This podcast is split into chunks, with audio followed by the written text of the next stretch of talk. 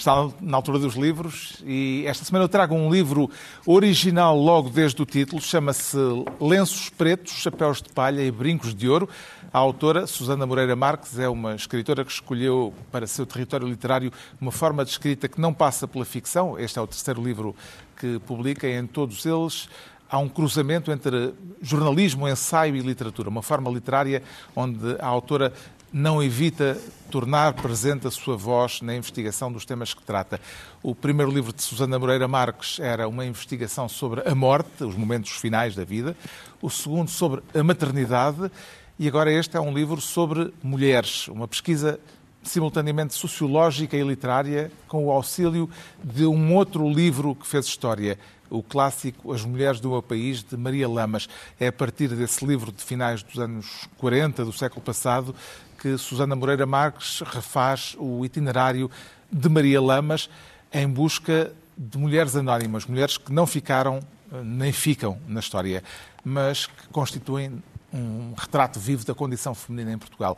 Um retrato do muito que mudou eh, desde esse período do século passado e daquilo que ainda permanece, tudo isto num relato sempre filtrado por aspectos autobiográficos de alguém a autora à procura da própria história nas histórias com que se cruza. Lenços Pretos, Chapéus de Palha e Brincos de Ouro, de Susana Moreira Marques, edição Companhia das Letras.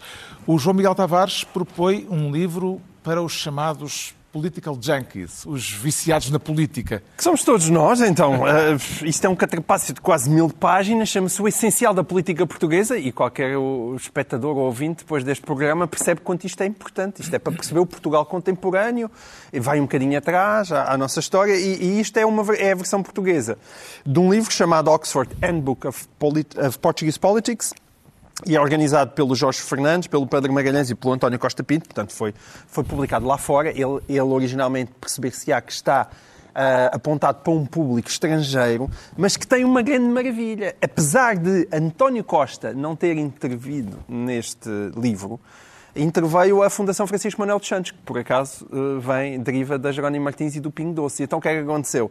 Embora o livro não tenha 0% de IVA, custa 37 euros. E porquê é que isto custa 37 euros em Portugal?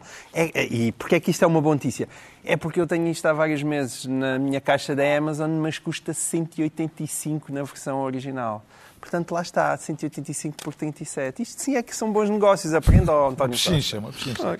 O Pedro Mexia traz uh, um, um, humor muito particular. Sim, é um, é um livro clássico, digamos assim, o, um livro chamado Contos do Gintónico, de Mário Ricleria, é um livro bastante conhecido. Mário Ricleria nasceu há 100 anos, faria 100 se estivesse vivo, e o livro saiu em 73, portanto há 50 anos, e tem essas duas. O livro sai numa, numa nova são duas efemérides pelo preço de uma. São duas efemérides pelo preço de uma.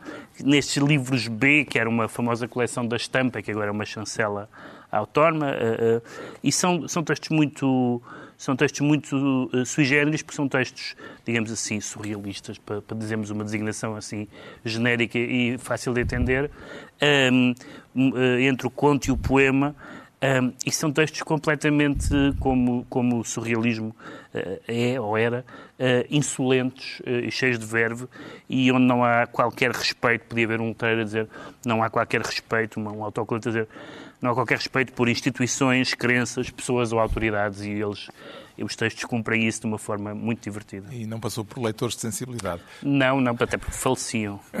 o Ricardo Araújo Pereira vem comemorar o 25 de Abril. Exatamente. É uma ótima semana para esta reedição, pela primeira vez em 48 anos, desta reunião de cartoons do João Abel Manta, que, além, que inclui também, uh, além de, ou seja, para além da, da, dos, dos, que estavam na primeira edição, inclui também alguns cartoons anteriores a 75 e todos os posteriores ela, eh, o, o, o, João Abel Manta, é, os cartoons do João Abel Manta fazem parte da iconografia do 25 de Abril, tanto quanto, sei lá, os cravos e as fotografias do Alfredo Cunha, uh, o traço imediatamente reconhecível do João Abel Manta.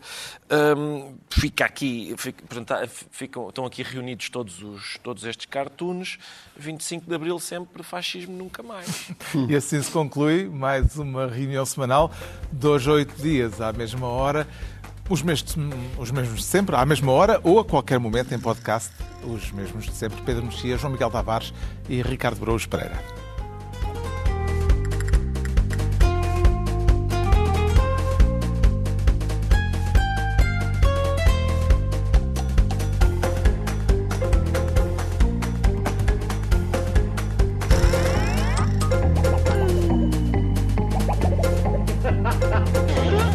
Hey!